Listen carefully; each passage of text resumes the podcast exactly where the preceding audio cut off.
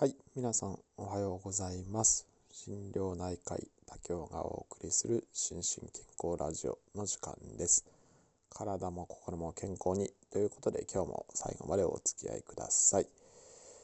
はい、え今日はですね、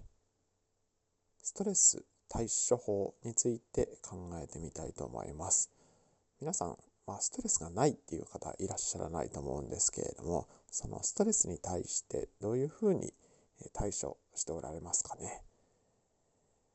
え実はこれ心療内科の初診一番最初に来られた患者さんに対しての問診票でも、えご自身のストレス対処法について記載していただく欄が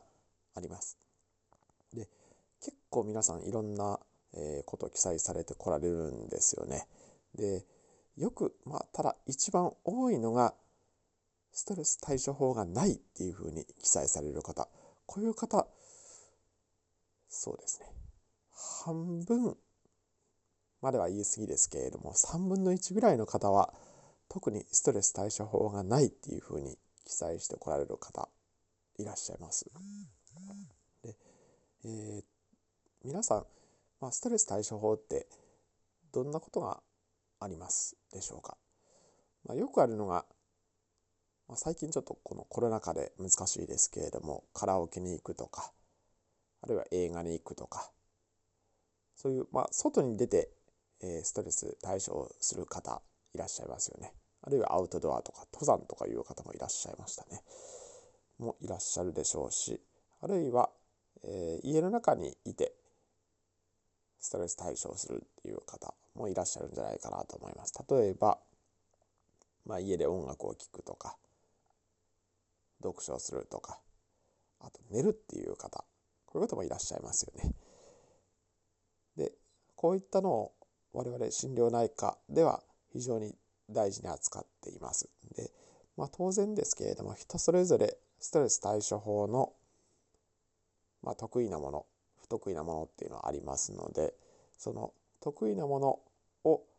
患者さんと一緒に探していくという作業が心療内科の外来では非常に大事になってきますしあとはその先ほどお話しした問診票にないっていうふうに書かれる一定の方ですねに関しても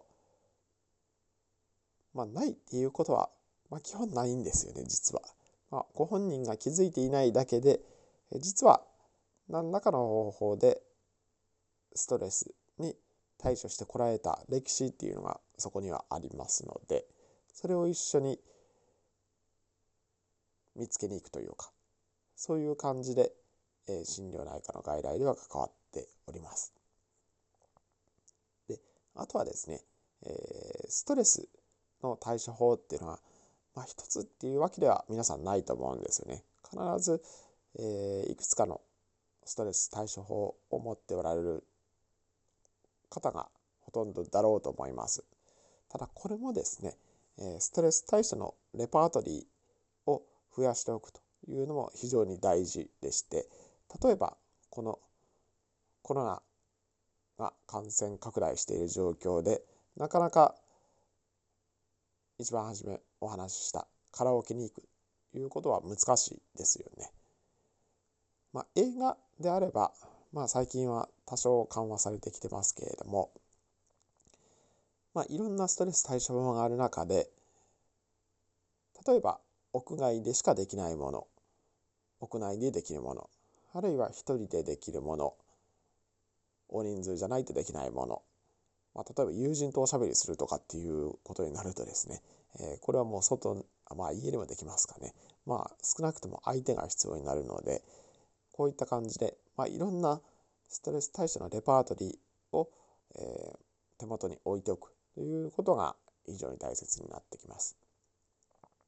あともう一つは、えーストレス対処の方法を紙に書いておくというのが有効な時もあります。というのはパッと思いついた時ですねなかなかその先ほどの問診票じゃないですけれどもストレス対処の方法がこういうものがあったっていうことをですね、えーそういうストレスの状況下において忘れてしまういうことも少なくないんですよね。なので、えっと、芸人さんのネタ帳じゃないですけれども、ストレス対処のネタ帳みたいなのを持っておくのがいいんじゃないかなというふうに思います。はい。というわけで今日の話まとめますと、まあ、皆さんストレス対処法はいろいろ持ってらっしゃるということ。で、2つ目としてはそのストレス対処法の、まあ、レパートリーですね、を持っておいた方がいいということ。で、3つ目はそのレパートリーに関しても、ただあの考えておくいうわけではなくて、何かの時に書き起こしておくのがいいんじゃないかという、こんなお話をさせていただきました。はい、最後までお付き合いいただきましてありがとうございました。この心療内科医竹雄は、えー、基本的には YouTube、えー、心身健康 TV という YouTube チャンネルをやっておりまして、最近は Instagram とか、あと Twitter、あとこのラジオですね、ポッドキャスト、 stand.fm、あとノートでも同じ内容を配信していこうというふうに思ってますので、えー、もしよろしければ他のところもご覧になってください。あ、あとブログもやってます。一番初めブログから始めましたんで、ブログ、